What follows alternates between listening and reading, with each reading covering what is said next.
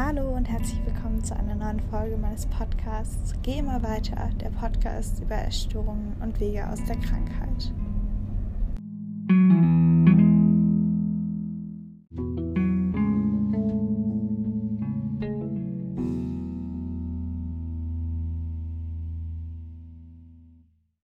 Ich sitze gerade im ECE ähm, und ja, nutze gerade so ein bisschen ja, den, den Freiraum bzw. den Luxus, dass ich ein, ein Abteil für mich komplett alleine habe.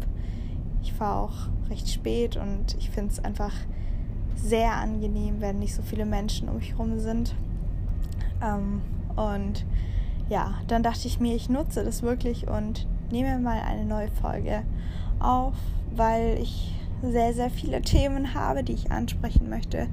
Und ich versuche das bisschen so zu gliedern. Es kann sein, dass mehrere Themen mit einfließen, aber ich möchte vor allem jetzt gerade über sekundären Krankheitsgewinn sprechen, Identifizierung mit der Essstörung und auch Triggerpunkte oder Trigger allgemein, die einen immer wieder zurückwerfen und ja, einen verzweifeln lassen und einen eigentlich dazu zwingen, ähm, ja, immer wieder in Ver Verhaltensmuster zu rutschen, die eigentlich selbstschädigend sind.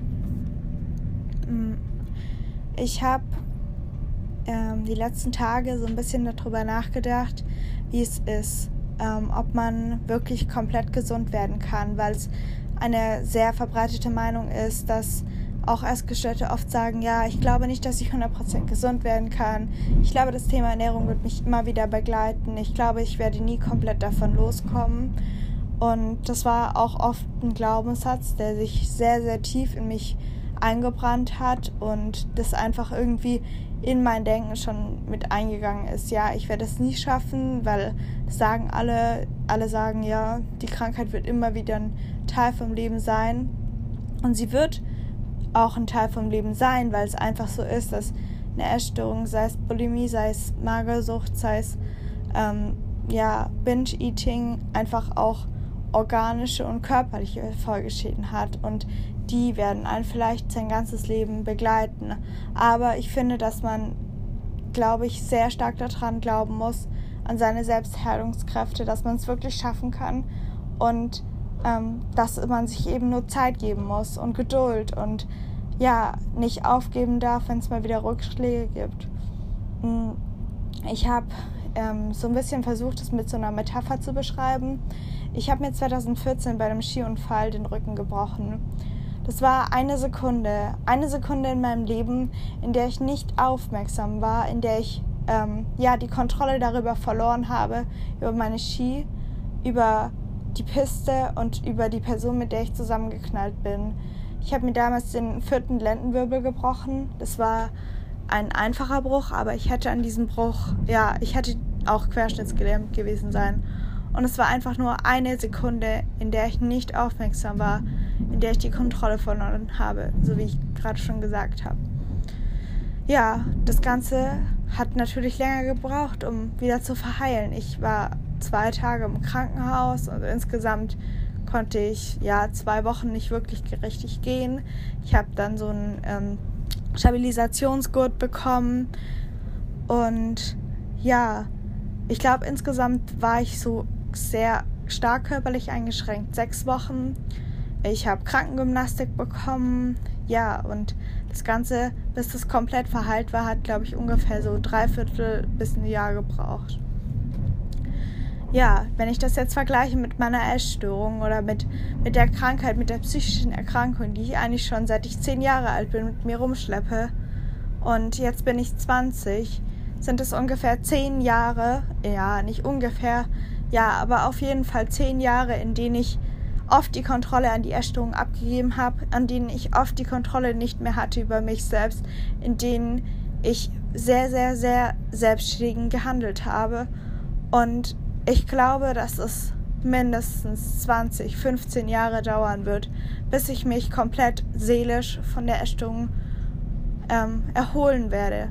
Und das ist eben ja das ganz, ganz Fatale daran, dass ich glaube, dass Menschen, die zu solchen Sätzen, ja, die solche Glaubenssätze verinnerlicht haben, wie ich glaube, ich kann es niemals richtig schaffen, dass sie einfach noch nicht an dem Punkt sind ähm, und eben ja wieder die Kontrolle an die Erstörung abgeben und nicht weitergehen und nicht weiter gegen, den, gegen diesen reißenden Fluss der Erstörung schwimmen und sich wieder treiben lassen und wieder zurückfallen. Und ich habe für mich beschlossen, dass ich diese Krankheit einfach all für, ja, für alle Mal verabschieden möchte. Und ich werde diesen Weg gehen. Ich werde durch fucking, Entschuldigung für meine Aussprache, Höhen und fucking Tiefen gehen aber ich werde nicht aufgeben und ich glaube sehr, sehr, sehr stark an meine Selbstheilungskräfte und ähm, dass ich es schaffen kann.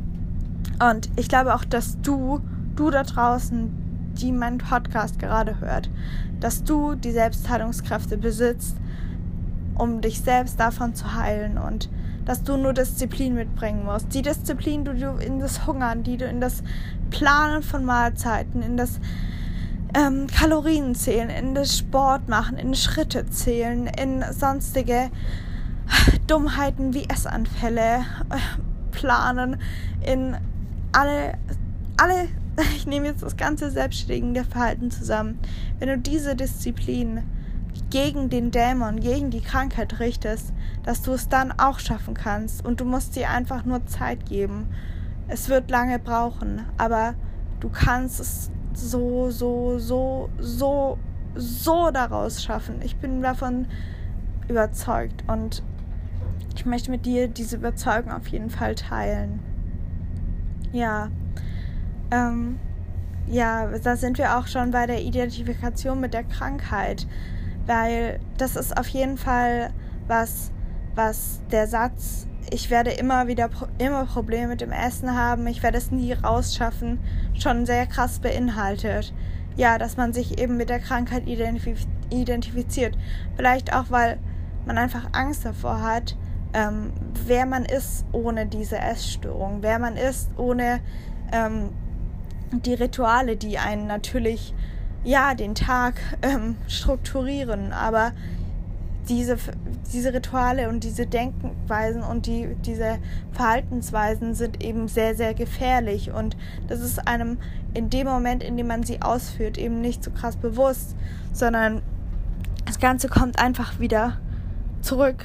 Ähm, wie von, ja, von einem Tag auf den anderen merkst du, dass du dir so viel Schlechtes angetan hast, dass du ja, deine Periode nicht mehr hattest, dass dein Hormonhaushalt durcheinander ist, dass du eine Schilddrüsenunterfunktion hast, dass du ähm, Osteoporose hast, dass du eine kaputte Darmflora hast, dass du dich nicht mehr richtig konzentrieren kannst, weil du dir dein Gehirn weggehungert hast.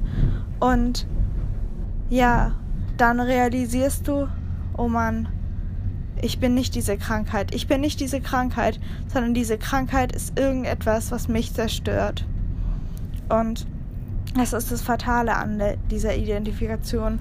Und ich sage mir immer, jeden Tag, ich bin nicht diese Krankheit und diese Krankheit ist nur so lange da, wie ich sie zulasse und wie ich zulasse, dass diese Gedanken überhand nehmen, weil ich bin ein eigenständiger Mensch und ich bin auch keine Stimme, die irgendwie zweigeteilt ist, sondern ich bin der Mensch, der an dieser Krankheit leidet, aber diese Krankheit kann ich heilen. Und ich, es wird lang brauchen. Ich brauche keine Medikamente dafür. Ich brauche Disziplin, ich brauche Routine in meinem Tag und ich brauche Personen, und ähm, Aktivitäten, Verhaltensweisen, die mir gut tun und nicht der Krankheit gut tun. Ich muss mich mit Personen umgeben, die mich nicht wieder in alte Verhaltensweisen reintriggern. Ich muss mich, ich muss Aktivitäten machen, die mich als Person stärken und nicht die Krankheit stärken. Ich muss nicht fünfmal die Woche ins Fitnessstudio gehen. Ich muss nicht 25.000 Schritte am Tag gehen, auch wenn mir die Krankheit einredet, dass Spazieren gehen und Sport mein Hobby ist. Nein, das muss ich nicht tun.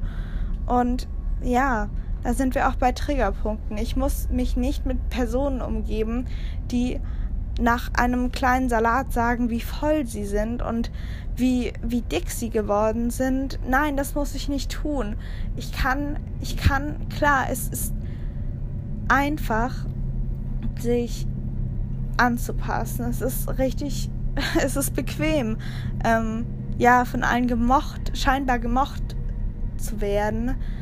Ähm, und ja, bei den Menschen zu bleiben, die einem Sicherheit in der Krankheit geben. Natürlich ist es einfacher, aber dann wird man diese Krankheit nicht loswerden. Dann wird man diese Krankheit bleiben und dann wird man auf der Stelle gehen. Man wird immer versuchen, man denkt, man, man, man, man tut doch schon alles, aber nein, tut man nicht, weil man sich in der Comfort Zone aufhält. Und die Comfort Zone zu verlassen heißt auch manchmal, sich von Personen zu trennen, die man eigentlich sehr, sehr lieb hat oder die ja eigentlich zu einer bestimmten Zeit im Leben gut waren, aber die die Krankheit aufrechterhalten und die dich zu dem Menschen machen, der sich mit der Krankheit identifiziert. Ich sage nicht, dass man sich einen komplett neuen Freundeskreis aufbauen muss, aber ich sage, dass man ja achtsam mit sich umgehen muss und in Situationen merken muss, wenn irgendwas nicht stimmt und dann sich auch bewusst aus diesen Situationen hinausziehen darf. Man muss nicht mit seinen Eltern immer wieder über die gleichen Themen diskutieren und danach fühlt man sich schlecht. Man muss sich nicht mit seiner Freundin vergleichen und betteln, wer am Abendessen weniger gegessen hat. Man muss nicht darüber reden, wie groß der letzte Fressanfall war und ähm, ja, wie viele Schritte man am Tag gegangen ist. Und auch, ich finde auch, dass Instagram dazu ja einen großen Teil ja mitbringt. Man muss nicht den Menschen folgen, die, die dünn sind oder dünner als man selbst ist, weil man ja, man weiß nicht, was diese Menschen mit sich bringen. Man weiß die Päckchen nicht. Man weiß nicht, was in dem Kopf von den anderen Menschen um sich ja rum passiert. Und ich glaube auch, dass man sich zu oft Gedanken darüber macht, was andere Menschen über einen denken oder was andere Menschen ja denken, was man selbst gerade denkt. Das war oft mein Gedankengang. Hm, was denkt jetzt die Person, wenn ich das über das denke und dann ist man schon wieder in so einem ja, endlosen Gedankenkarussell von irgendwie Nonsens, das einem am Ende des Tages eigentlich gar nichts bringt. Ja, ich möchte nicht sagen, dass man ja komplett sein Leben umkrempeln muss, aber ich möchte sagen, dass es wichtig ist, um gesund zu werden, ja, ein achtsameres Leben zu führen, auch sich selbst zu reflektieren. War der Tag in Ordnung? Was hat mir gut getan? Welche Rituale oder was kann ich in meinen Tag ähm, hineinbringen, der mich ja aufrecht ja, erhält am gesund werden? Und ich glaube auch, dass es wichtig ist, dass man Rückfälle nicht als schwarz-weiß in, wieder in schwarz-weiß nach Rückfällen nicht wieder in schwarz-weiß denken kommt. Jetzt ist sowieso alles egal. Ich werde es sowieso nie schaffen. Und es ist auch utopisch davon aus davon aus davon auszugehen, dass dass man wenn fünf sechs Wochen gut laufen, dass man gesund ist. Das ist komplett ja ja das ist kompletter Humbug, weil es ist nicht so. Du hast diese Krankheit immer noch, aber Du bist der Herr über, deine, über deinen Körper, über deine Seele und du bist die Person, die bestimmt, was jetzt gemacht wird. Und es fühlt sich am Anfang unglaublich scheiße an. Ich musste jetzt meinen mein, mein Rücken wieder bremsen. Ich habe es wieder ein bisschen übertrieben mit dem Sport. Ich, zu, ich wollte zu schnell wieder zu viel. Und jetzt sitze ich da, ich habe Rückenschmerzen, mir geht es nicht gut körperlich, weil ich es einfach wieder übertrieben habe. Und aber genau an solchen Momenten oder in solchen Momenten merke ich, dass die Krankheit immer noch so, so viel Macht über mich hat. Und wenn ich ihr die Zügel zu lang lasse, dass ich dann wieder zurückfalle. Und ja, auch wenn ich mich jetzt gerade im Spiegel anschaue, meine Beine ungefähr das Doppelte sind von dem bevor, wie vor einem halben Jahr. Ähm, ja, ich bin immer noch ich. Ich bin immer noch der Charakter in mir drin. Und ich hätte mich fast verloren. Ich hätte fast die Identität der Krankheit komplett überlassen. Und ja, irgendwas hat mich gerettet und ich bin mir, ich bin so dankbar dafür, dass ich noch mal eine Chance bekommen habe. Und ja, vielleicht seid ihr erst einmal auf die Schnauze gefallen, vielleicht seid ihr zweimal auf die Schnauze gefallen. Aber ich kann euch sagen, je öfter ihr auf die Schnauze fallt, desto länger ist die Regener Regenerationszeit. Und es ist auch kein, man bekommt keine Medaille dafür, dass man wieder anorektisch sich verhält. Man bekommt keine Medaille dafür, dass man sich wieder übergeben hat, dass man, keine Ahnung, irgendwelche Mittel genommen hat, um sich ab, um dass man besser sich abführen kann. Man bekommt dafür gar nichts. Man wird nur, nur, nur an Lebensqualität verlieren. Und ich finde, man muss sich bewusst machen, wie, wie, wie man seinem Körper schädigt. Und je länger das geht, desto mehr Schäden wird der Körper davon auf lange Sicht tragen. Auch wenn es jetzt gerade im Moment nicht so ist. Auch wenn man jetzt denkt, es ist doch alles in Ordnung. Mir wird sowas nicht passieren. Meine Zähne werden nicht kaputt gehen. Meine meine Speiseröhre wird nicht irgendwie weggeätzt werden. Meine Knochen werden keine Osteoporose entwickeln. Meine Darm- und äh, Magenflora, ähm, also meine Bakterien sind in Ordnung. Ich bekomme doch keine Schilddrüsenunterfunktion, als ob ich das bekomme. Ich, ich hungere doch nur so ein ganz bisschen und will halt dünn bleiben. Ist doch nichts dabei. Nein, wird's nicht. Auf lange Sicht werdet ihr euch in den Hintern beißen und sagen, warum habe ich es immer noch weitergetrieben? Und klar, es ist leicht zu sagen, dass man sich verändern soll, dass man sein Umfeld ja schöner und aufmerksamer für sich selbst gestalten soll. Und ja, es ist leicht dahergesagt, aber ich weiß, dass es verdammt, verdammte Arbeit ist. Und ja, dass man einfach nicht aufgeben darf und bleibt einfach dran. Und ich bin mir sicher, es wird sich alles zum Guten wenden, wenn ihr nur weitermacht.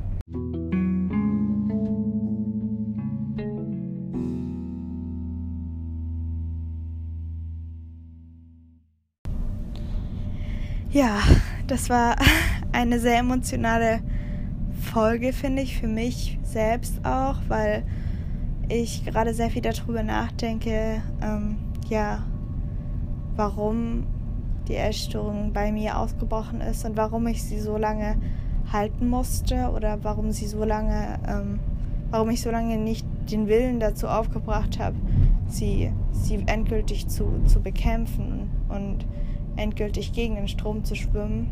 Und ich hoffe sehr, ihr konntet irgendwas oder du konntest irgendwas aus dieser Folge mitnehmen.